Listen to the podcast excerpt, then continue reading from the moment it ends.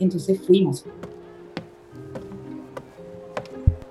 Y yo dije, hola, hola a todos, yo soy Karen Carvajalino, gerente general de Chococar, yo tenía ocho años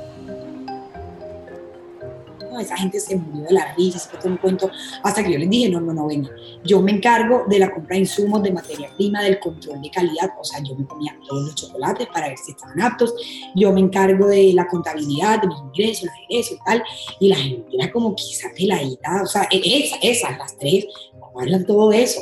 Ocho años tenía Karen cuando se convirtió en emprendedora, sin títulos, sin experiencia, pero con dos hermanas, una mamá y un papá, que hicieron de la crianza de sus hijas un juego que aún no termina.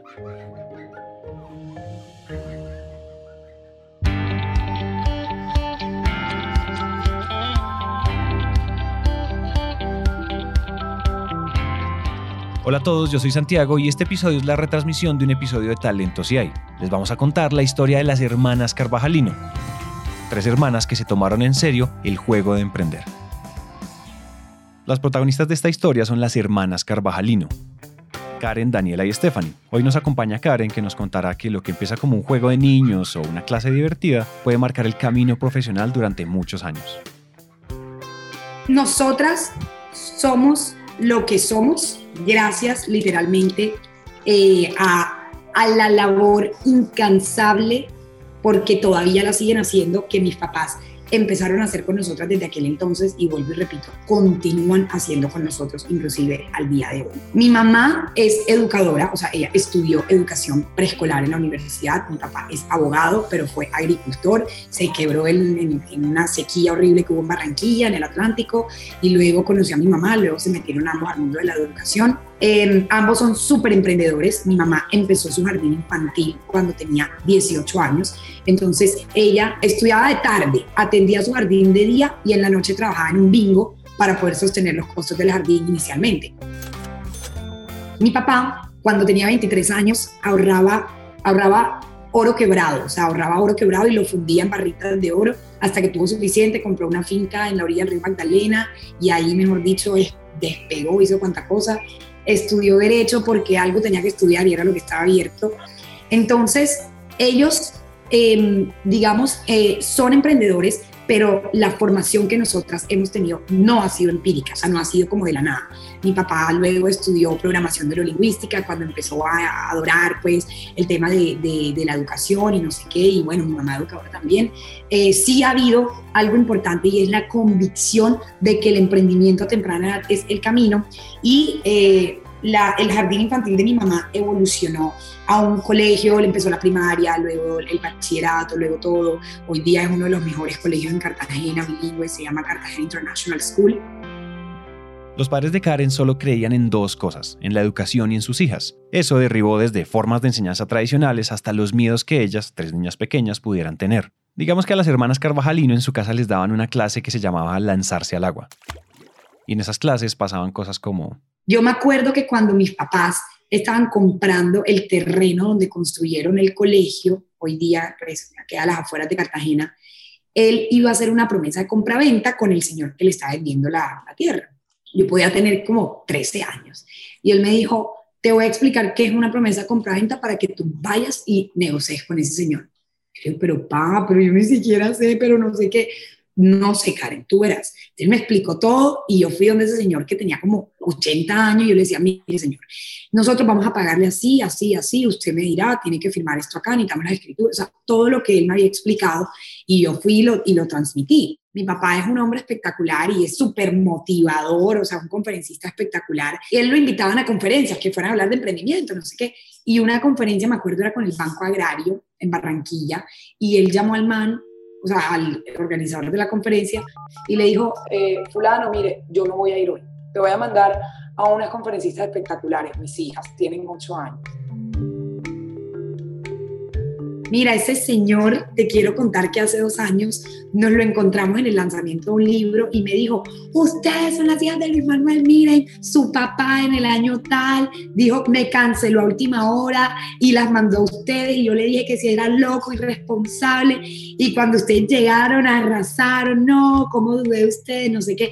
Entonces ellos, los dos, en su estilo cada uno, nos han puesto en situaciones que antes, o sea, que hemos tenido como que aprender y sacar de donde no hay o donde sí hay, pero tú no sabes qué hay para hacer X, Y, Z eh, actividades, ¿verdad? Y así ha sido siempre. De esas lanzadas al agua nació Chococar, la primera empresa y marca oficial de las hermanas Carvajalino cuando tenían 6, 7 y 8 años. Eh, cualquier día estamos en la casa de una amiga que se llama Vanessa Jiménez, todavía la veo por Instagram, y ella, eh, ella era, muy, era mayor que nosotras como, bueno, varios años, y su hermana menor era la que era nuestra amiga de nuestra misma edad, pero ella vendía chocolates en su edificio porque estaba como en la época de empezar a salir, ¿verdad? Con sus amigos y no sé qué, y entonces necesitaba plata porque sus papás no le daban, entonces ella vendía los chocolates y ganaba y, y se lo gastaba el fin de semana. Eh, entonces, ella le pedimos que nos ayudara a hacer chocolates porque era un producto que nos gustaba, que nos encantaba. Hacerlo era fácil, podíamos hacerlo en casa. Y, nos enseñó y empezó a chococar. Lo que siempre me gusta como marcar la diferencia, porque yo creo que todos, si tú le preguntas a alguien, algún emprendedor hoy día, o sea, todos en algún momento vendimos chocolate, dulces. Mira, yo he conocido gente hasta que vende cajas de fósforos decoradas, imagínate. O sea, de cuánta cosa. Pero la diferencia con nosotros, yo creo, con nosotras, fue que mis papás, en su ánimo de convertir esto en una experiencia educativa, entonces nos enseñaron que yo iba a ser la gerente general, que Daniel iba a ser la gerente comercial, que Steffi de seis años iba a ser la ejecutiva de ventas, pero teníamos manuales de funciones, teníamos cargos, cuotas de ventas, o sea, todo. Y no nada más teníamos esas cosas, sino que aprendíamos qué era cada una de esas cosas. Yo me acuerdo que yo aprendí lo que era una, un segmento de mercado chiquita cuando empezamos a vender en nuestro edificio pues pucha, y se nos acabaron los apartamentos, ya la gente estaba como diabética, comprando chocolates todos los días. Entonces nos tocó buscar unos segmentos de mercado y nos tocó ir a vender en las tiendas. Y nosotras íbamos a donde los tenderos del barrio y les decíamos, venga, yo le dejo 20 chocolates, yo paso el viernes. Si se venden, me pagas, si no, me los devuelves. Entonces ya ahí aprendí lo que era dejar un producto en consignación, lo que era un segmento de mercado, eh, lo que era tener puntos de ventas. La mejor manera de aprender es haciendo, sobre todo si es jugando. Yo me acuerdo que mis papás, los dos, nos enseñaban, bueno, esta plata que tú vendiste no es la plata que vendiste, esos son tus ingresos. Lo que te gastaste comprando tus materiales son tus egresos. Esos materiales no se llaman materiales, se llaman materia prima e insumos. O sea, era hacer y aprender a medida que uno va haciendo. La mejor forma de aprender es haciendo y sobre todo si es jugando. Esta frase de Karen la deberíamos enmarcar porque el aprendizaje y el juego deberían ser inseparables. Pero imagínate que nosotras cuando vendíamos los chocolates, habían veces que tocábamos las puertas y salíamos corriendo, o sea, rin, rin, corre, corre, literal, porque nos daba pánico. Y papi, no queremos vender, van a vender, papi, pero no queremos, no, papi, no queremos hacer la conferencia, van a practicar. Fíjate que ahí hay una línea delgada entre esa figura de te obligo a hacer las cosas y luego cuando las hacíamos, pues pucha, o sea, vendábamos y luego hacíamos competencias de venta y la que más vendía y luego las competencias era la que más hablara y, todo, pero nunca hubiéramos descubierto que éramos buenas vendedoras o perderle el miedo a hacer eso o perderle el miedo a la conferencia y hablar en público si nuestros papás, sobre todo mi papá, en aquel entonces no nos hubiera obligado a hacerlo. Todo el tiempo jugábamos a emprender, o sea, esto era un juego y mis papás lo convirtieron en un juego pedagógico, o sea, un juego que nos enseñaba cosas, en este caso, el movimiento. Pero dentro de esos juegos, el de ser emprendedor se volvió tan chévere que era el juego que preferíamos jugar.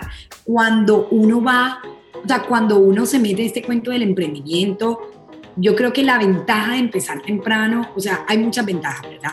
Pero la gran ventaja de empezar temprano es que la mentalidad que tú desarrollas, la mentalidad que tú desarrollas es eso, una mentalidad que te queda por siempre. Un, iPad, no, esto no es un iPad, yo aquí puedo hacer videos y venderlos y no sé qué. Entonces, uno de nuestros regalos del niño Dios fue un teatro en casa. Un DVD de Ricky Martin, de su concierto en Nueva York. Es donde canta Living la vida loca, bueno como ya nada lo veíamos igual, sino que lo veíamos con otros ojos de emprendedoras, nosotras montamos Cinecar en mi edificio. Teníamos el teatro en casa, hacíamos encuestas para ver la gente que quería ver, poníamos la película en el televisor gigante de la casa eh, y cobramos dos mil pesos en donde sus hijos podían venir a nuestra casa a ver películas en nuestro cine, con nuestro teatro en casa y le dábamos jugo y, eh, y crispetas. Esa mentalidad no es más que ver oportunidades en todas partes. Su empresa de chocolates no era suerte, era resultado de una mirada que ya se había instalado en ellas gracias a sus padres, es decir, la mirada emprendedora. Y esto es un gran ejemplo de ello. Con la plata que reunimos de Cinecar, compramos un video bin que luego alquilábamos para la empresa, no sé qué cosa, de cuánta vaina, y eso era empresas amigas de mi papá. Así como cuando a ti te compran una Barbie, tú juegas con la Barbie, si a ti te dan un balón, tú juegas con un balón, si a ti te dan unos chocolates, tú juegas con los chocolates a que eres empresario, o sea, literal. Entonces, fíjate cómo uno empieza como a desarrollar esa mentalidad de que todo, literalmente todo, puede volverse un negocio y nos dimos cuenta que la gente estaba motivada por nuestra historia. Y si para algo servía la historia y era motivar a otra gente, pues vamos a empezar a motivar a, a, toda la gente. Y entonces eso nos invitaban a congresos, ferias, eventos, y vengan para Cali, Bogotá, Barranquilla. Y así fue que empezó nuestra carrera como conferencistas. Entonces ya habían pasado desde los 8 hasta los 15, o sea, ya habían pasado como 7 años haciendo eventos, pero te digo, o sea, miles de personas en, en todas partes de Colombia inicialmente. Y fuimos a Panamá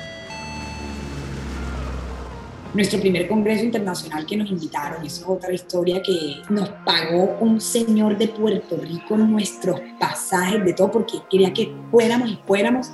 Y cuando fuimos, ese era como el Congreso Iberoamericano de Emprendimiento en Panamá, o sea, eso era el evento más top de la vida de emprendimiento allá, y eran salones paralelos. Y en esos salones paralelos estaba en un lado, pues, pucha, el presidente de la multinacional más grande de Panamá en el otro, el, el, decano de no sé qué universidad, de facultad de emprendimiento de no sé Y en el otro, nosotras. Yo decía, no, pues aquí no va a venir nadie. Bueno, menos mal vinimos con mi papá para que él se siente ahí y nos escuche, porque pues, ajá. Y me para como que, bueno, aquí venga una persona o dos o mil, igual tienen que dar lo mejor de ustedes. O sea, preparábamos en aquel entonces no tan sofisticadamente como ahora, pero eso repetíamos, repetíamos, el tono de voz, la respiración, cómo vamos a entrar, vamos a entrar con música. Nosotras hacíamos nuestras diapositivas, o sea, en aquel entonces con PowerPoint, con Piulín. Y cuando, bueno, llegamos a aquella conferencia en Panamá, nosotras realmente eh, no teníamos ningún tipo de confianza en que nadie iba a asistir a eso, porque como te digo, o sea, habían los cracks del emprendimiento en los salones alternos y cuando va llegando una persona, dos personas, tres personas, cuando es que ya no cabe la gente en el salón, no cierren ya las puertas porque pues podrían haber más gente y esto era una locura. Nosotras vendíamos en nuestras conferencias, imagínate. O sea, nosotras hacíamos live selling, o sea, live shopping, literal. Nosotras vendíamos, imagínate que yo me acuerdo que vendíamos un librito que se llama La Carta García, no sé si alguna vez lo han visto, un librito bien delgadito. Y nosotros teníamos como nuestra propia versión de La Carta García y la vendíamos en combos con chocolates nosotros nos hacíamos un platanal cuando íbamos a conferencias porque eran, no sé, 500 personas y eso vendíamos carta García con chocolate a la lata y promociones y no sé qué. Y era espectacular. La ventaja de los niños y las personas jóvenes es que no tienen lo que a los adultos nos sobra, miedo. Los niños se lanzan sin miedo, sin pena, sin pensar en el fracaso o en el que dirán y creen que todo es posible y más, pues si van de la mano de padres como los de Karen. Y bueno, en este cuento, luego de venir de Panamá, eh, pues mi papá nos incitó a que, bueno, ustedes quieren llegar a toda América Latina, listo. Si van a llegar de, grupos de 500 en 500 personas, creo que se van a enamorar bastante. Busquemos una mejor manera de cómo esto. Y decimos, bueno, vamos a escribir el libro. Bueno, listo, vamos a escribir un libro. Listo. ¿De qué? Pues uno a los 14 años, hablar de que es el emprendedor más exitoso del mundo, todavía no, en aquel entonces. Pero lo que sí teníamos era todo un recuento de la vida, de cómo nuestros papás nos habían educado, visto desde un punto de vista de hijo, no desde un punto de vista de papá. Porque lo normal es que un papá le escriba a un papá qué fue lo que hizo con sus hijos, pero aquí fue unos hijos, unas hijas diciéndole al mundo qué fue lo que nuestros papás hicieron con nosotras, ¿verdad? Entonces era como un enfoque distinto. Y empezamos a escribir ese libro. En 12 días escribimos esa vaina. O sea, nos encerramos en el estudio de la casa, capítulo 1, 2, 3, y, claro, ese libro primero inicialmente son un poco de locuras. Eh, nos demoramos un año en el proceso de corrección de estilo, porque es un proceso demorado, sobre todo cuando uno mismo está haciendo todo. Y llegó el momento de lanzar el libro, publicarlo, imprimirlo todo. Lo queríamos lanzar, por supuesto, al más alto nivel en la Feria del Libro en Bogotá. Pero uno, uno tiene que comprar un stand y eso es súper caro. Dos, imagínate, o sea, esa vaina dura como un mes. Yo dije, no, no te preocupes, yo voy a buscarle patrocinio a esto y alguien nos va a pagar que vayamos a lanzar el, el libro. Yo me acuerdo que yo me montaba en, en bus y iba a, visitar a las empresas que me daban cita y no sé qué cosa, amigos de mi papá y tal, a pedirles que nos patrocinaran eso, que me acuerdo como si fuera hoy, costaba 15 millones de pesos en aquel entonces, el stand en la serie del libro. 25 me dijeron que no y 26 me dijo que sí, que fue la Cámara de Comercio de Cartagena nos pagó el stand para ir un mes completo a, la Feria del Libro en Bogotá. Y te cuento que eso fue una experiencia porque literalmente hablando faltamos un mes entero, no fuimos al colegio, Hacemos una pausa para hacerles una recomendación especial. Se trata del podcast La Lista, un espacio en el que nuestros amigos de México de la casa productora Así como suena nos relatan la historia de Francisco Soto, un militar mexicano encarcelado desde hace nueve años, acusado de colaborar con los Zetas y torturado por otros militares. ¿Qué pasó y por qué pasó lo que pasó? Les recomendamos que escuchen La Lista podcast en todas las plataformas como Spotify y Apple Podcast. Durante un mes no fueron al colegio con la gran excusa de estar presentando su libro, al que le fue muy bien. Años después sacaron otro en inglés y pronto lanzarán uno nuevo. Pero siguiendo la historia pasada, las tres pequeñas hermanas ya eran grandes emprendedoras cuando llegó el momento de decidir qué estudiar en la universidad. Pues yo siempre aprendí mucho de programación neurolingüística porque mi papá estudió programación neurolingüística. Entonces, la manera como fuimos nosotros como criados, por decirlo así, criadas, eh, es con programación neurolingüística, ¿verdad? Pero muy aplicado a la, a, muy enseñado, por decirlo así. Es decir, mi papá siempre como que nos enseñaba, no, mira, es que el cerebro funciona así, la mente inconsciente funciona así. Cuando yo eh, ya pues tenía que elegir algo, la psicología, te digo, siempre fue mi primera y realmente mi única opción. Mis hermanas, fíjate que sí empezaron estudiando una cosa y luego terminaron estudiando otra. Daniela empezó estudiando mercadeo y se cambió a finanzas porque se dio cuenta que lo de ella es eso, o sea, Daniela es la vieja más numérica del mundo, ella es la financiera, la administrativa, la de los pagos, la de la plata, todo. Steffi empezó estudiando mercadeo, ella es un show, ella, ella es un personaje. Y luego, cuando se iba a graduar, se cambió a ventas profesionales y esa vieja descubrió el, o sea, la pasión más grande de la vida cambiándose esa carrera. Mira, ella, yo creo que ella, la pasión más grande de Stephanie es vender lo que sea y enseñar a otra gente cómo vender, además. Así se fueron dando las cosas. Por mi lado siempre tuve claro eso cuando empecé a estudiar psicología. Además empecé a hacer mi practitioner, master practitioner y mi certificación como trainer en programación neurolingüística directamente con Richard Bandler, que es el creador. Para mí, el poder entender cómo funciona el cerebro humano me iba a permitir hacer muchas cosas programas de educación, capacitaciones más efectivas, escribir mucho más libros, em, eh, trabajar como nosotros hacíamos capacitaciones, ¿verdad? O sea, hacíamos conferencias grandísimas, hacer mejores conferencias, crear metodologías, o sea, poder crear cosas que impactaran a la educación. Recuerda que yo vengo de una familia de educadores, que para mí la educación siempre ha sido, o sea, una prioridad y si yo podía estudiar algo que conociendo a la gente me permitiera ver cómo la gente pudiera aprender mejor, no, o sea, eso sería la machera. Yo soy una psicóloga que aplica esto a poder hacer los procesos de capacitación, de entrenamiento, de educación más efectivos. He visto cómo mis papás con su colegio transforman la vida de mucha gente porque le brindan una educación distinta. O sea que para mí la educación siempre era la manera de cómo transformar la sociedad, el mundo, la gente, la pobreza, la delincuencia, la drogadicción, la prostitución, el suicidio, todo. O sea, desde muy jóvenes impartíamos educación a nuestra manera. nuestra manera eran eventos gigantes de miles de personas.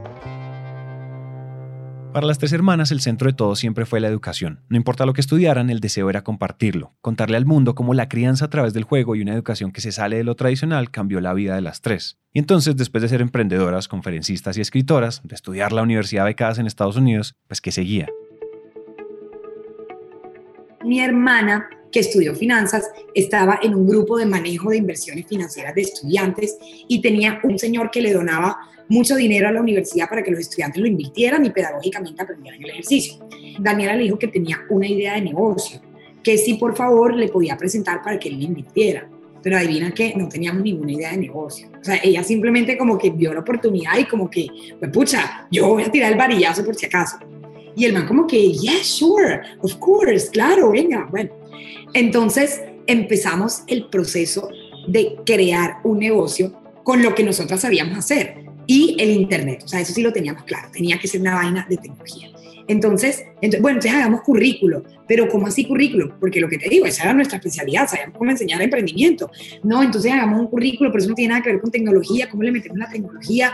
No, entonces eh, mi hermana Daniela siempre es como que, no, no importa, hagamos, o sea, ella siempre quiere hacer todo así como perfecto. Yo me acuerdo que en una semana, una semana, escribimos todo un plan de negocio como de 60 hojas, o sea, en inglés. Era una vaina loca. Yo me acuerdo que yo, yo estaba haciendo mis prácticas en esos momentos em, y, y yo me acuerdo que yo trabajaba en Amazon hasta las 3 de la tarde porque yo estudié estadística y estaba en el departamento de compras. Luego en la tarde tenía un trabajo de asistente psicóloga en un colegio con unos niños inmigrantes. Entonces trabajaba como hasta las 7. Y luego yo hacía el plan de negocio como entre espacio y espacio, yo no dormía, yo me acuerdo, es una vaina loca.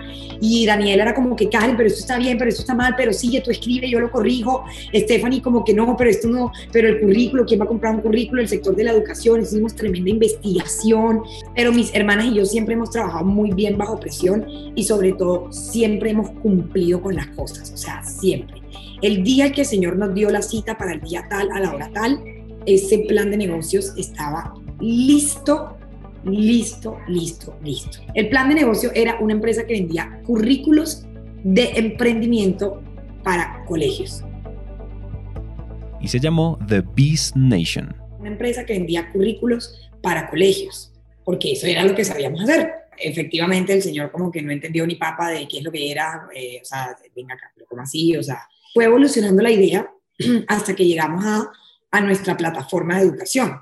Pero entonces decíamos, no, pues cómo no somos diferentes de las múltiples plataformas que ya existen. Entonces yo me acuerdo que yo le decía a Daniela, yo quiero que estos cursos y Stephanie sean como Netflix, o sea, no quiero un curso en un fondo blanco grabado, qué manera, más de lo mismo, no, hombre, no. Entonces ya luego fuimos como ajustando el modelo de negocio de acuerdo a lo que íbamos a lo que íbamos identificando, a lo que íbamos aprendiendo pues en el proceso y hasta llegar a lo que hoy día somos. Pero Business Nation fue, y aquí vuelve y juega la mentalidad si nosotras desde chiquitas no hubiéramos tenido claro que las oportunidades hay que aprovecharlas, nunca lo hubiéramos hablado a ese señor. Nunca hubiéramos hecho nada para presentarle a ese señor. No hubiéramos trasnochado, no hubiéramos corrido, no hubiéramos tenido nada. Pero con tal de aprovechar esa oportunidad, fue pucha lo que fuera.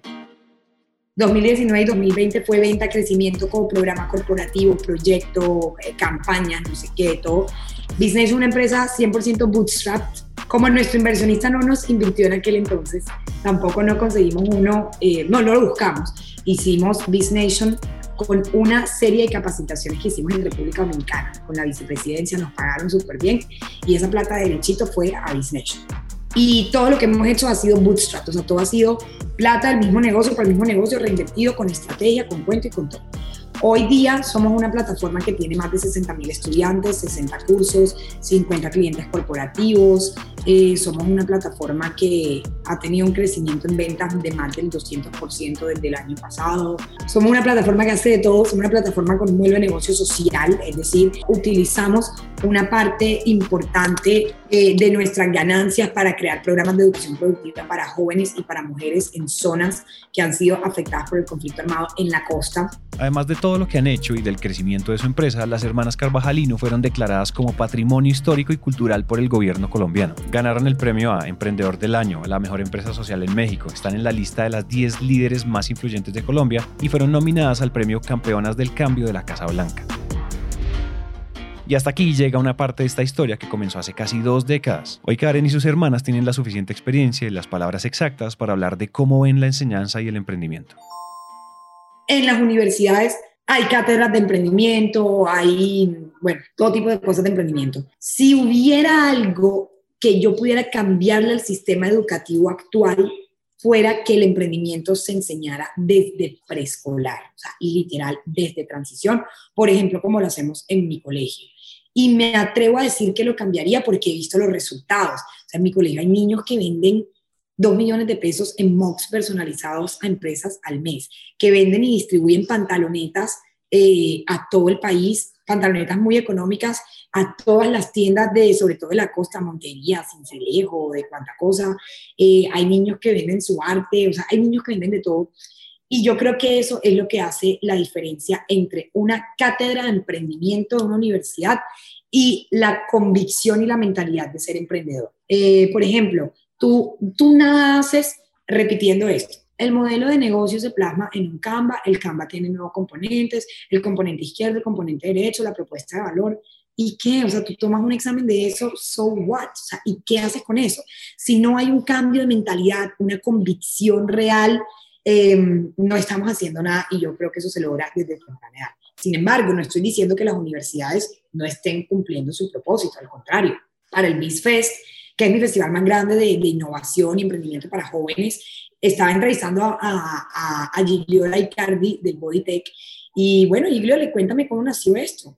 Literalmente nació de un proyecto de universidad que les pusieron a hacer en una clase de investigación de mercados y así nació Bodytech, ¿verdad? Y así han nacido muchas otras grandes empresas espectaculares. Entonces yo pienso que es, estamos por buen camino, qué chévere que las universidades cada vez más estén hablando de emprendimiento, ojalá sea mucho más lo que hablemos de emprendimiento y lo más importante, ojalá sea desde, desde temprana edad.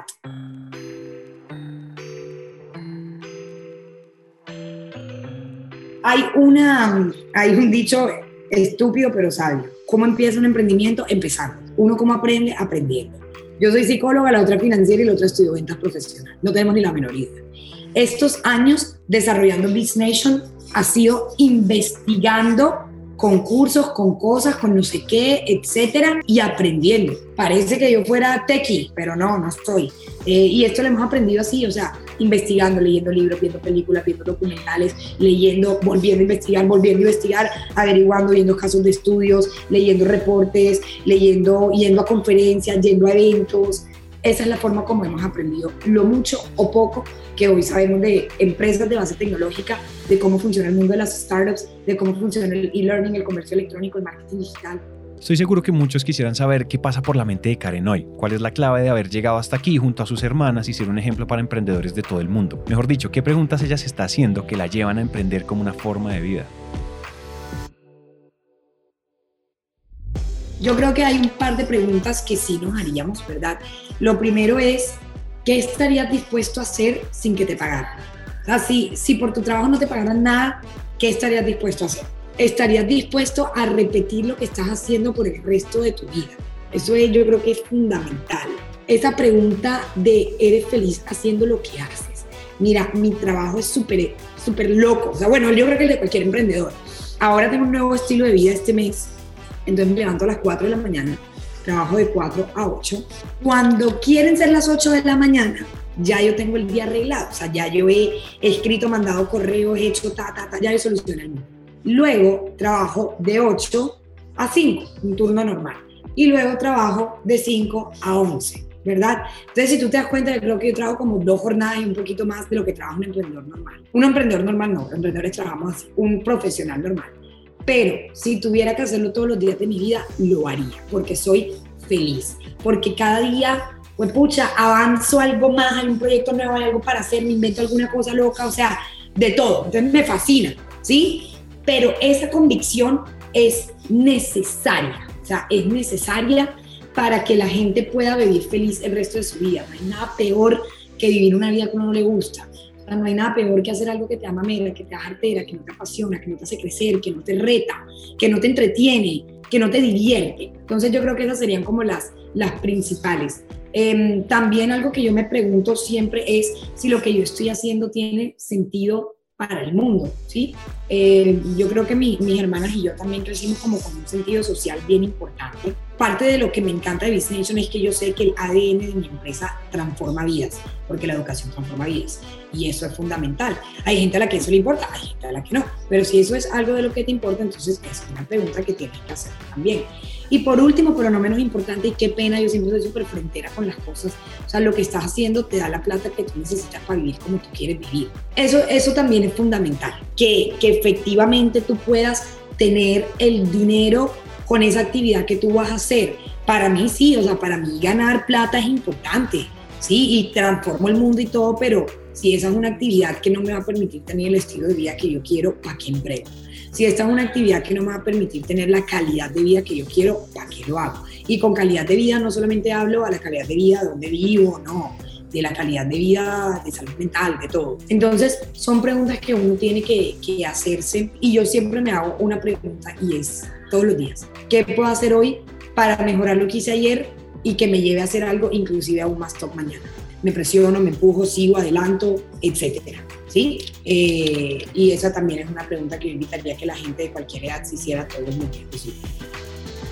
Si después de escuchar este episodio piensan que Karen no es la única, que muchos han vendido cosas desde el colegio o la universidad, les cuento que esto no se trata de vender, es más, esto va más allá del emprendimiento. Lo que hicieron las hermanas Carvajalino fue algo totalmente diferente, jugaron en serio. La decisión de sus padres hizo que este pequeño negocio, que comenzó como un juego de los 8 años, haya formado a las Carvajalino antes de pisar una universidad. Comenzaron por la práctica, se prepararon y hoy son motivo de orgullo para todo el país. ¿Y saben por qué? Porque ese juego siempre ha buscado enseñar lo que les enseñaron a ellas desde pequeñas. No importa si venden chocolates o camisetas. Para las hermanas Carvajalino lo más importante es demostrar, a través de ejemplos reales, que los niños aprenden a través del juego, que todo nace en el hogar y que no hay tiempo para perder el tiempo. Porque muchos pueden crear un negocio, pero pocos lo hacen dejando un legado de aprendizaje que les sirva a todos. Este episodio fue producido por Lorena Salazar y editado por Juan Pablo Ramírez. El diseño sonido es realizado por Juan Diego Bernal y el trabajo gráfico por Anja Cuña y Luisa María Ríos. Muchas gracias a todos por escuchar y muchas gracias a Karen por compartirnos su historia. Queremos recordarles que en Talento CI tenemos un marketplace de oportunidades laborales y de práctica profesional. Y también estamos haciendo alianzas con plataformas de educación como lo son Creana y Acámica, para que se formen en las habilidades de la cuarta revolución industrial. Todo en protección.com slash talento Les repito,